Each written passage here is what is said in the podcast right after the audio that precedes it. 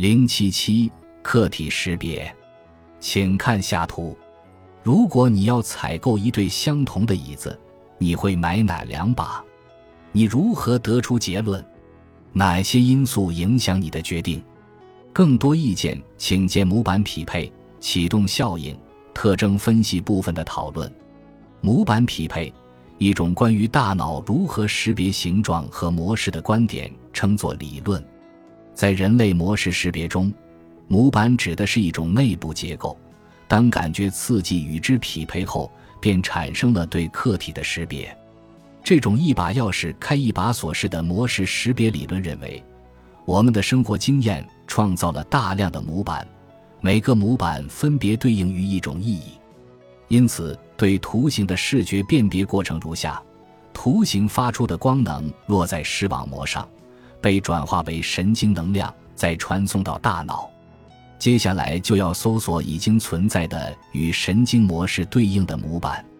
如果存在与神经模式匹配的模板，则人们就识别出图形的形状。客体与其模板匹配后，对客体进一步的加工和解释才能开始。作为模式识别的一种理论，模板匹配说有利有弊。积极之处在于，它直观地反映出要识别出一个形状、字母或某种视觉模式，必须能提取到一个可资比较的内部形状。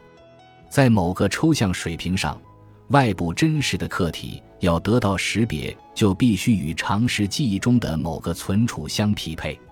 不足之处在于，对模板匹配的解释会遇到一些困难，例如。如果只有当外部客体与内部表征达到百分之百的匹配时，才可能完成识别的话，那么即使客体与原来模板相比仅稍稍偏离了一些角度，我们也会无法识别出客体。这种精确的理论解释意味着，为了与我们所见所识的不同几何形状一一对应，就必须形成数不清的模板。